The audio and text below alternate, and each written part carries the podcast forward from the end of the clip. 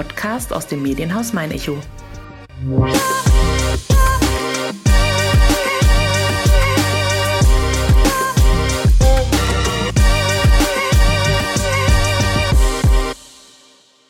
Eine Mona Lisa für Aschaffenburg. Ob Christian Schards Porträt einer Mexikanerin aus dem Jahr 1930 diesem Anspruch gerecht werden kann, wird sich erst noch zeigen. Dass die Aschaffenburger Museumslandschaft jedoch um ein Pfund reicher ist, ist bereits seit dem 3. Juni klar. An jenem Freitag wurde das lang ersehnte Christian Schad Museum in der Pfaffengasse eröffnet. Über die Besonderheit des neuen Museums, die Aschaffenburger Museumslandschaft und die Bedeutung von Ausstellungshäusern an sich habe ich mit Museumsdirektor Thomas Schauerte in dieser 45. Folge von meiner Schaffenburg gesprochen. Mein Name ist Nina Melis und wer Personen kennt, die Aschaffenburg und Umgebung lebenswert, bunt und besonders machen und die in diesem Podcast unbedingt einmal zu Wort kommen sollten, schreibt gerne eine Mail an podcast@mein-echo.de. Dann sage ich herzlich willkommen zur 45. Folge von meiner Schaffenburg und guten Morgen an Sie, Herr Schauerte. Wir sitzen hier heute Morgen zusammen im Schloss. Das finde ich schon mal sehr schön. Räumlichkeiten, die ich ansonsten wahrscheinlich nicht hätte betreten dürfen. Wenn Sie ein reguläres, museumsrelevantes Anliegen haben, wie zum Beispiel ein Interview, kommen Sie natürlich jederzeit rein. Das freut mich. Hand aufs Herz. Wie gut haben Sie denn in den letzten Nächten geschlafen, jetzt da das Christian Schad Museum endlich eröffnet wurde? sagen wir es mal so, ähm, die Nacht von Freitag auf Samstag war schon relativ entspannt. Und es bessert sich seither von Nacht zu Nacht. Jetzt sollten wir natürlich zuerst über den großen Meister sprechen, Christian Schad, dem jetzt hier in Aschaffenburg ein Museum gewidmet wurde. Einer der bedeutendsten Vertreter der neuen Sachlichkeit. Würden Sie uns den Künstler einmal kurz vorstellen, bitte? kann ich natürlich gerne machen, weil ich ja viel mit ihm zu tun hatte in der letzten Zeit. Äh, Christian Schad wird 1894 in Miesbach in Oberbayern geboren, stammt aber eigentlich aus einer Münchner Notarsfamilie. Der Vater hatte unter anderem das Haus Wittelsbach in seinem Kundenstamm, hat dann auch noch eine Brauereierbin geheiratet und da fehlt es also an gar nichts. Und das ist schon mal das erste Besondere an seinem Leben, er war der einzige Sohn. Die Eltern waren von seiner künstlerischen Begabung vollauf überzeugt und äh, bis etwa zu seinem 40. Lebensjahr konnte er mit einem väterlichen monatlichen Wechsel eigentlich machen, was er wollte.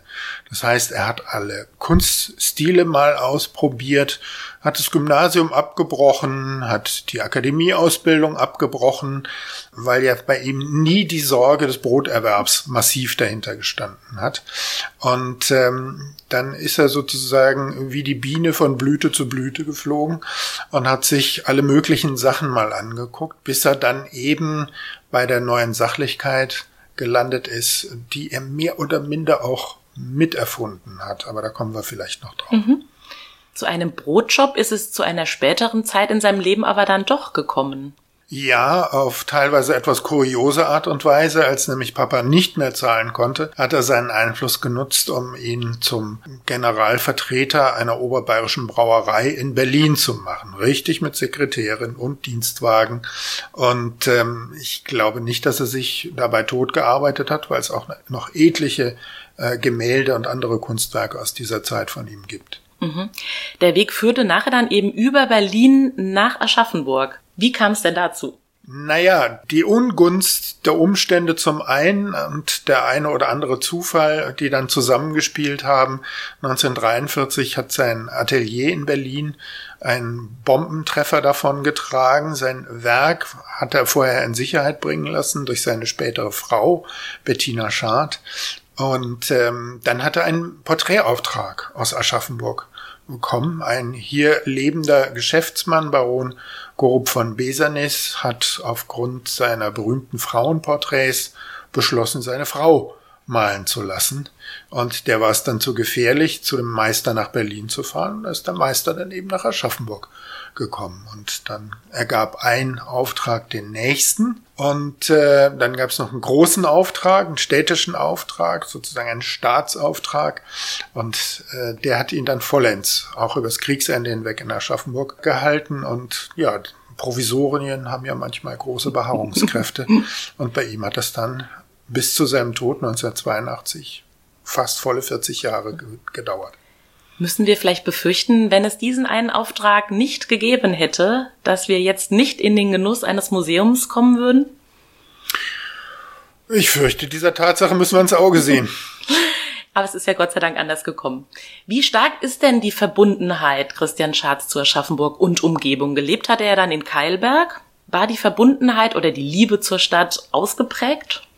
Das ist so genau nicht quantifizierbar. Also fest steht, dass er am öffentlichen Leben der Stadt teilgenommen hat. Andererseits war aber auch ein sehr zurückgezogener, vielleicht auch etwas hochmütiger Mensch, der sich dann auch gerne zurückgenommen hat. Also das hält sich bei ihm die Waage. Er hat später von der Stadt noch einen Auftrag bekommen, nämlich für ein repräsentatives Brentano-Porträt, das auch in der damals neuen Brentano-Schule aufgehangen worden ist. Und ähm, er hat nach dem Krieg mit allem möglichen Geld verdient, was ihn natürlich mit verschiedenen Kreisen der Stadt in Verbindung gebracht hat. Also er hat wirklich an der Volkshochschule Kurse in Yoga, Französisch und Atemtechnik und was es da so alles gibt. Aber nicht in Kunst. Äh, nicht in Kunst, interessanterweise. Nein, er hat keine Schüler hier in Aschaffenburg gehabt, die er dann vielleicht so ein bisschen rangebildet hätte. Also er ist da schon Einzelgänger geblieben. Er war natürlich immer, ich sag mal, mit der Haute Volée der Stadt verbunden, weil aus der Ecke kamen natürlich die Porträtaufträge. Genau, die Aufträge. Was ist denn das Besondere am jetzigen Schadmuseum? Es ist das einzige Schadmuseum, also immerhin für einen Künstler, der mit seinen Schadografien, kommen wir sicher noch drauf, und dann eben vor allen Dingen mit seinen Menschendarstellungen, mit seinen Porträts zu einem der ganz großen Künstler der Zwischenkriegszeit in Deutschland gehört. Wir haben jetzt eine Anfrage aus dem Centre Pompidou für die Ausstellung zur neuen Sachlichkeit bekommen. Also das ist ein berühmter Maler, nicht mehr und nicht weniger, der eben hier in Aschaffenburg gelandet ist, dessen kompletten Nachlass die Stadt übereignet bekommen hat von seiner Witwe.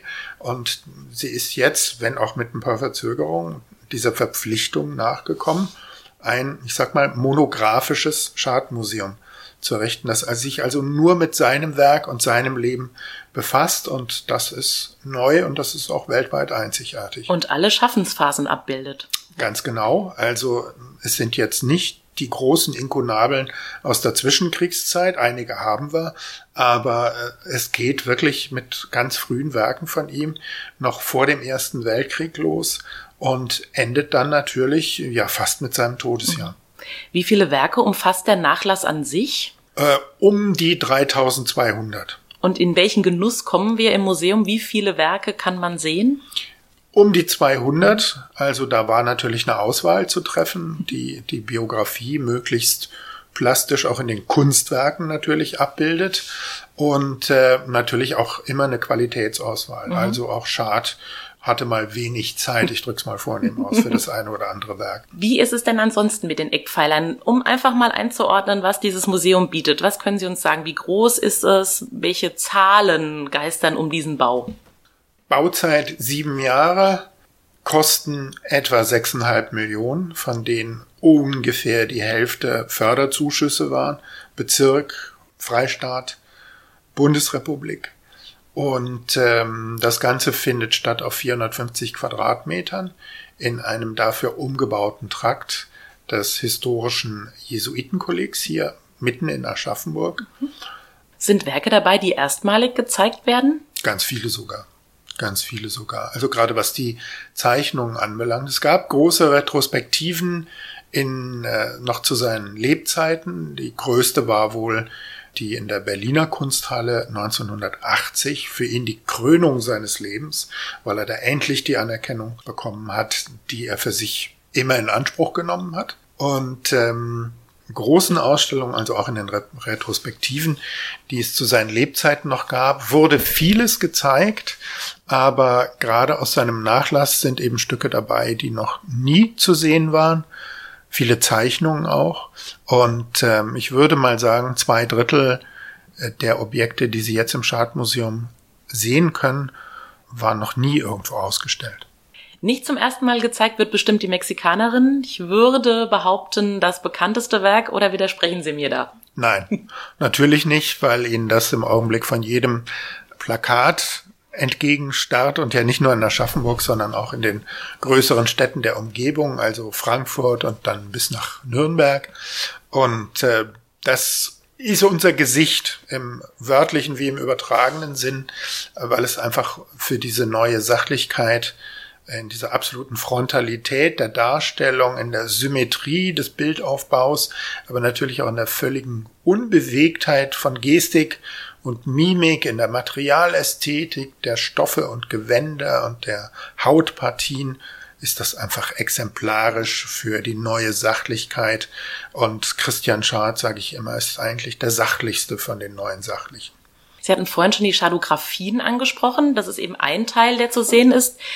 Sagen Sie uns einfach da noch ein bisschen was dazu, was eben in welchem Verhältnis wie ausgestellt ist. Die Shadographie ist etwas, das aus der Dada-Bewegung in der Schweiz 1919-20 rum war da die Hochphase herrührt. Und Schad leistet einen ganz bedeutenden Beitrag dazu. Es geht generell A um Abstraktion und B um die Adaption der Fototechnik für eine neue Kunstform. Technisch heißt das, dass er hochlichtempfindliches Papier genommen hat und auf diesem Papier Gegenstände, Zufallsgegenstände, Alltagsgegenstände arrangiert hat, die unterschiedlichen Belichtungen ausgesetzt hat und halb nach dem Zufallsprinzip dann daraus Bilder komponiert hat. Diese Bilder waren meistens abstrakt, und das heißt also, da hat er sich dann eben auch mit der Abstraktion äh, beschäftigt und sie waren eben von vornherein sinnfrei, was eben ja für die Dada-Kunstbewegung so charakteristisch ist. Es gab die Idee eines Shadomats im Museum. Wurde die denn umgesetzt? Ähm, die wurde umgesetzt. Es gibt aber noch ein paar kleine technische Probleme und ähm, wir haben jetzt natürlich den Schwerpunkt darauf gesetzt, das Museum als solches rechtzeitig zum Laufen zu bringen. Kleinere Nacharbeiten sind da immer unausweichlich. Dazu gehört auch der Schadomat, aber er ist so gut wie fertig und dann gibt's ihn auch bald. Das heißt, für denjenigen, dem das Thema Schadografie gerade vielleicht etwas zu abstrakt war, darf sich an diesem Schadomat, das ist nämlich Sinn der Sache, nachher selbst probieren. Ganz genau so ist es. Und diese Mitmachkomponenten sind natürlich auch ein bisschen Stand der aktuellen Museologie. Was gibt's denn neben den Shadowgraphien zu sehen? Gemälde natürlich vor allen Dingen, die auch wirklich aus einem, ich sag mal, etwas gedämpften Farbfond herausleuchten. Viel Grafik, das heißt also auch Zeichnung und gerade hier eben Dinge, die bis jetzt noch nicht zu sehen waren. Die berühmte Chartografie Nummer 11, die vor ein paar Jahren für die Stadt angekauft werden konnte, auch mit großer Unterstützung von Sponsoren. Das ist die einzige von den etwa 25, 28 erhaltenen Schadografien aus der frühen Zeit, äh, die in einer öffentlichen Sammlung hier in Deutschland zu sehen ist. Mhm. Und das Ganze eingebettet in einen zeitlichen und gesellschaftlichen Kontext, so dass man für sich auch einordnen kann, wann dieses Bild entstand und vielleicht eben auch warum. Richtig. Es ging uns von Anfang an darum, zu zeigen, dass diese Kunst nicht im luftleeren Raum entstanden ist. Und ich habe die Lebensdaten ja schon genannt, 1894 bis 1982. Also er hat diese ganzen Extrema der deutschen Geschichte im 20. Jahrhundert eben äh, teilweise am eigenen Leib erfahren. Und äh, vor diesem Hintergrund sind eben seine Werke entstanden und deswegen spielt die Zeitgeschichte mit einigen emblematischen Großfotos auch in der Ausstellung selbst eine große Rolle. Mhm. Wird dann auch Schatz schaffen in den zeitlichen Kontext eingeordnet, sprich äh, in die nationalsozialistische Zeit, in der er ja doch aktiv war und in der er sich nicht ganz so verweigert hat, würde ich mal sagen. Ja, das haben Sie, glaube ich, ganz gut beschrieben. Also ähm, natürlich wird das in der Ausstellung beleuchtet. Wenn Sie sowas heutzutage nicht machen, äh, dann steht am nächsten Tag im Spiegel oder in der Taz Aschaffenburg errichtet Nazi-Künstlermuseum. Das kann und darf natürlich nicht sein. Mein Vorgänger, von dem ja auch das Museumskonzept stammt, hat dafür eine Zeithistorikerin beauftragt. Also jemanden, der dezidiert mit solchen Fragestellungen umgehen kann, auch die nötige Erfahrung dafür hat. Ich könnte es auch nicht hieb- und stichfest erforschen. Der langen Rede kurzer Sinn. Schad war 1933 bis 45 NSDAP-Mitglied, aber man kann nicht sagen, dass er ein Nazi gewesen wäre. Er wurde als Mitläufer nachher und zwar sozusagen ein, ein Bilderbuchmitläufer. Das heißt, er hat nie irgendwelche Funktionen übernommen. Es gibt keine Huldigungsadressen an den Führer, keine Goebbels, Göring, Himmler-Porträts oder ähnliches. Er hat versucht, am NS-Kulturbetrieb als Künstler teilzunehmen. Also arbeiten zu dürfen, Ausstellungen ausstellen zu dürfen, aber natürlich auch verkaufen zu dürfen. Das hat er, sage ich mal, mit einem absoluten Opportunismus gemacht. Es ist nie äh, aber bekannt geworden, dass er jetzt das zum Beispiel auf Kosten von jüdischen Kolleginnen oder Kollegen äh, gemacht hätte, dass er irgendjemanden an die Gestapo verraten hätte. Und dann muss man sich eins überlegen. Schad hat mit einem gefälschten ärztlichen Attest den kompletten Ersten Weltkrieg in der Schweiz verbracht. Das heißt also, diese Katastrophenerfahrung der Niederlage der Demütigung durch den Versailler Vertrag, dieser ganze Hypernationalismus, der daraus erwachsen ist, das ist an Schad komplett vorbeigerauscht. Es gibt auch überhaupt keine patriotischen Äußerungen von ihm. Er war eher Pazifist, er war Esoteriker und Okkultist. Okkultist ja. Und ähm, das war natürlich jetzt von der NS-Ideologie aus schwer in den Griff zu bekommen. Und von daher ist er eigentlich meistens unterm Radar geblieben. Von innerer Emigration zu sprechen, wäre aber auch übertrieben, weil er seine Kunst nicht wirklich ändern musste mhm. durch die äh, Machtergreifung 1933. Aber ihm ging es wirklich primär eben um ein Überleben und um ein bestehen können, um ein künstlerisches Tätigsein, ja, um das Brötchen verdienen mit ja. der Kunst. Also Schad geht's um seine Kunst, und? aber es geht ihm auch um seinen Ruhm. Und äh, das hat im Dritten Reich überhaupt nicht funktioniert. Mhm. Wir unterbrechen für einen kleinen Werbeblock. Ihr möchtet täglich alle aktuellen News, Videos, Podcasts und Themenblogs aus eurer Region auch unterwegs wollt ihr keine Infos verpassen und immer wissen, was vor eurer Haustür gerade wichtig ist? Mit der Mein Echo Newsflat seid ihr immer up to date. Ganz smart, ganz digital. Jetzt sichern unter angebote.mein-echo.de. Und jetzt geht's auch schon weiter mit unserem Podcast. Auch wenn es wahrscheinlich momentan zeitlich einen ganz großen Teil für Sie in Anspruch genommen hat, umfasst aber Ihr Tätigkeitsfeld ja eben nicht nur das Schadmuseum, sondern insgesamt acht Einrichtungen. Welche gehören denn da noch dazu? Ja, zunächst mal das Schlossmuseum hier, weil wir ja nun mal gerade im Schloss sitzen. Eins drüber haben wir also unsere Ausstellungsräume zur Stadtgeschichte, mit der wir aber Ende 24 wahrscheinlich das Schloss erstmal komplett verlassen müssen wegen der anstehenden Sanierung der Schlossräume. Das ist mal das eine. Direkt neben dem Schadmuseum ist natürlich die Kunsthalle Jesuitenkirche als eingeführte Größe für moderne und zeitgenössische Kunst. Ähm, die haben jetzt in Zukunft einen gemeinsamen Eingangsbereich und es wird auch immer mal wieder Wechselausstellungen in der Kunsthalle geben, die zu Schad oder zu Schads Zeitgenossen dann eben auch Position beziehen. Also mit einer reinen Dauerausstellung, wo dann gar nichts mehr passiert, ist es heutzutage ja nicht mehr getan.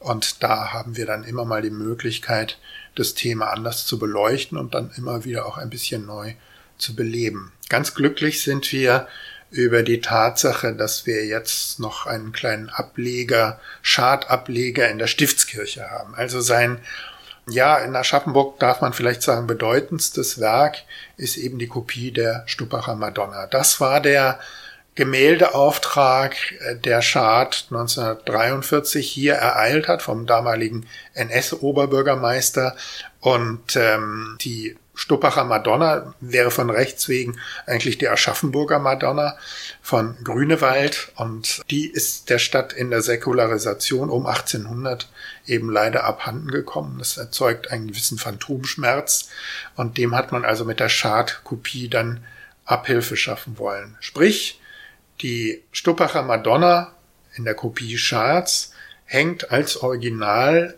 eben in der Maria Schneekapelle in der Stiftskirche, die jetzt seit äh, Eröffnung des Museums auch dauerhaft zugänglich ist. Und direkt daneben liegt unser Stiftsmuseum, wo es vor allen Dingen um klassische und sehr viel religiöse Kunst geht, mit einer ganz großen Prachtentfaltung, die damit immer einhergegangen ist, in einem historischen wunderschönen Gebäude direkt neben der Stiftskirche. Ja, und natürlich hoffen wir dann, dass über diesen Link Christian Schad, Stiftskirche, Stiftsmuseum dann auch äh, ein Impuls für unser Stiftsmuseum gewonnen werden kann. Das ist ja auch ein bisschen das, worum es hier eigentlich geht. Nicht? Also wir haben jetzt wirklich einen, einen musealen Leuchtturm hier in der Region und das machen wir ja nicht zum Selbstzweck, sondern natürlich sollen das, soll das Touristen in die Stadt bringen. Die sollen hier essen und trinken und einkaufen und vor allen Dingen auch übernachten. Wohnen, ja. Weil mit acht Museen kommt man dann an einem Tag nicht schon durch. nicht mehr ganz durch. Wobei wir mit unserer Museumsmeile, mit unserer kleinen, jetzt zumindest was das örtliche anbelangt, doch ganz gut unterwegs sind. Definitiv. Und das Schadmuseum ist natürlich eine Perle, um mal mit den Museen weiterzumachen. Nicht weiter von im Schönborner Hof ist das Naturwissenschaftliche Museum mit bedeutenden Beständen, die noch aus der alten Forsthochschule äh, vom Beginn des 19. Jahrhunderts herrühren. Dann haben wir das Gentilhaus oder Schantelhaus, wie man hier sagt, ähm, das nur mit Führung zugänglich ist, das aber etwas ganz Besonderes ist, weil es wirklich ein verwunschenes, verwinkeltes Künstlerhaus in einer Aschaffenburger Villengegend ist. Und ähm, das muss man einfach gesehen haben. Das kann man gar nicht so richtig schildern. Also das ist ein bisschen, wie sagt man auf Neudeutsch, spooky. Und das ist tatsächlich aber das Einzige, für das man zumindest ein paar Minuten Laufzeit sich nehmen muss. Alle anderen sind ja hier doch sehr fokussiert. Richtig. Ja.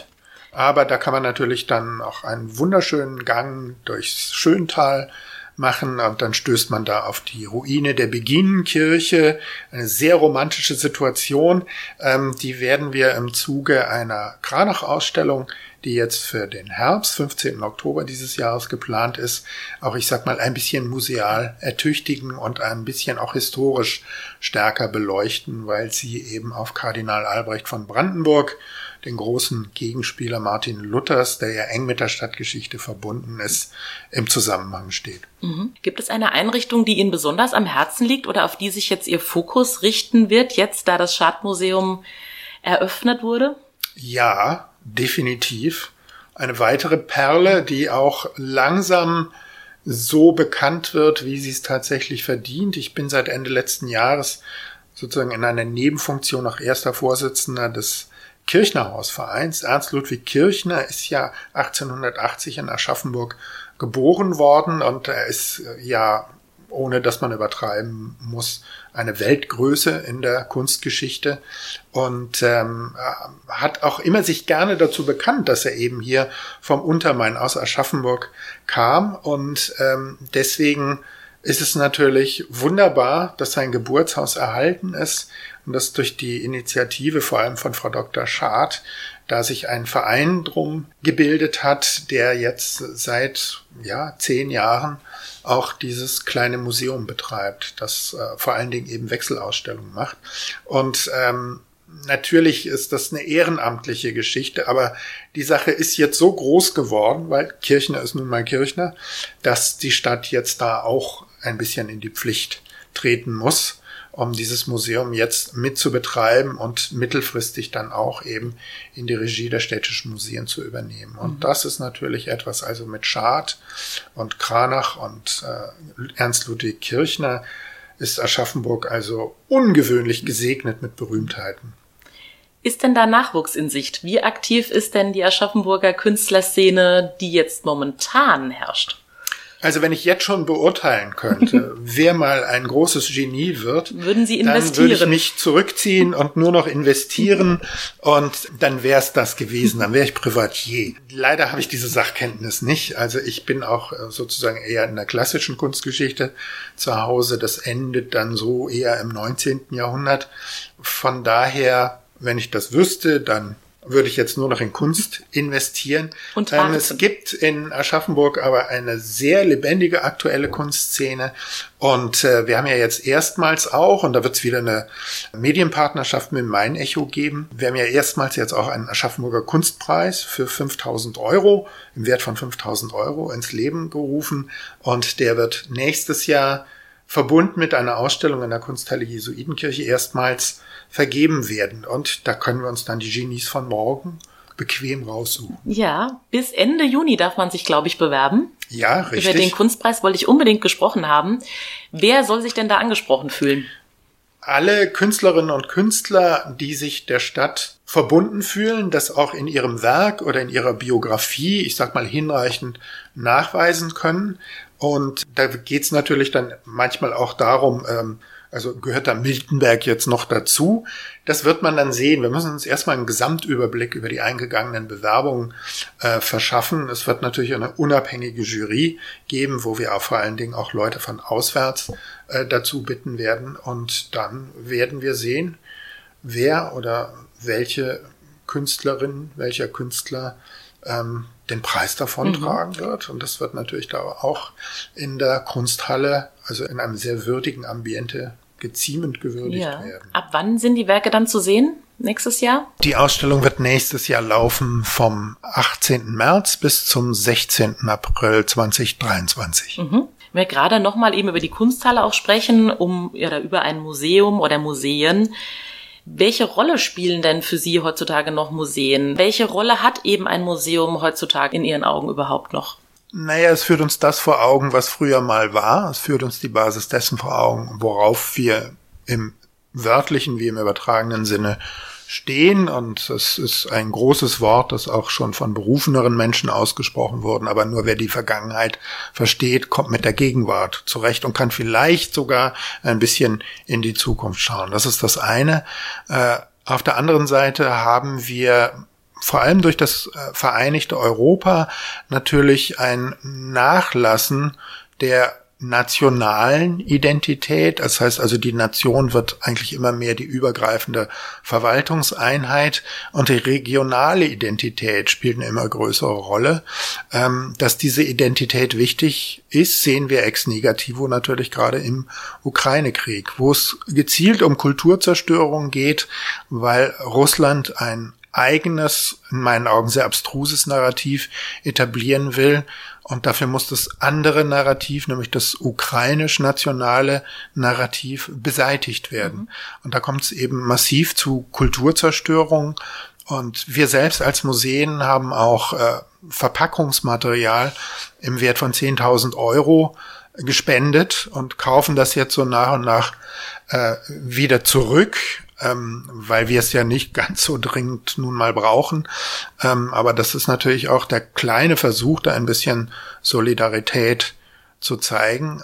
Es zeigt aber eben, dass Kultur Identität schafft. Mhm. Und wir sind die Orte, wo die Originale sind, wir Museen. Und nur das Original entfaltet seine Aura und da können Sie noch so viel Medienbrimborium drumrum zaubern. Das ist nicht so einfach ersetzbar. Und deswegen sind wir mehr denn je unverzichtbar.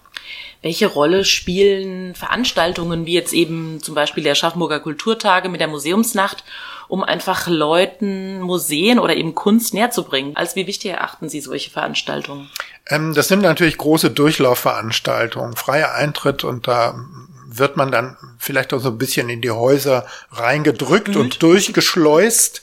Und da steht natürlich die Hoffnung dahinter, dass ein bisschen was hängen bleibt und dass man sich dann sagt, oh, das möchte ich mir gerne mal ein bisschen in Ruhe anschauen. Und ähm, deswegen machen wir gerne auch immer bei diesen Großveranstaltungen mit. Jetzt natürlich auch Tag der Franken. Da hat jetzt auf unsere Anregung hin der Stadtrat freien Eintritt für unsere Häuser beschlossen. Und äh, da kommen eben Leute in die Stadt, die jetzt eigentlich eher Party machen wollen und äh, mit Museen vielleicht nicht so viel am Hut haben, wo der eine oder andere dann aber vielleicht doch auf den Geschmack kommt. Ja, oder für den einen oder anderen die Hemmschwelle sinkt, um überhaupt so ein Haus mal zu betreten. Ganz genau. Wir müssen noch in unsere kleine grüne Fragenbox greifen. Elementarer Bestandteil dieser Serie. Drei Fragen davon dürften Sie ziehen. Dann mache ich die Wunderkiste mal auf. Einmal, zweimal, dreimal. So, jetzt sind wir beide gespannt. Ja. Das ist Genuss für mich in einem schönen alten Auto mit schöner Musik durch eine schöne Landschaft mit einem schönen Ziel zu fahren. Ach, das ist doch super.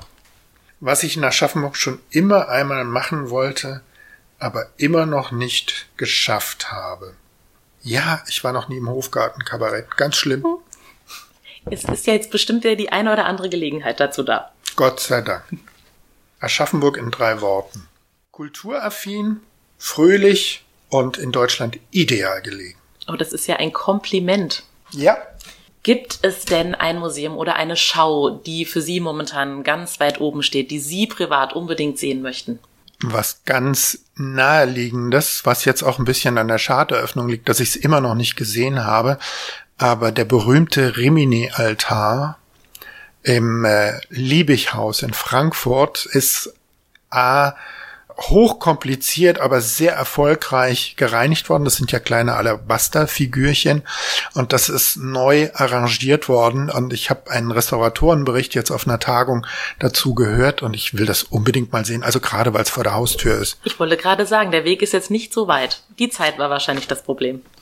So ist es. Dann möchte ich da gar nicht mehr viel Zeit klauen und in Anspruch nehmen. Ich bedanke mich sehr herzlich. Vielen Dank für das Gespräch. Sehr gerne. Eine neue Folge von meiner Schaffenburg gibt es wie gewohnt in zwei Wochen zu hören, also ab Donnerstag, 23. Juni auf www.mein-echo.de slash meiner Schaffenburg sowie zwei Tage später, also ab dem 25. Juni, auch bei Spotify oder Apple Podcasts. Am besten meiner Schaffenburg abonnieren und so keine Folge mehr verpassen.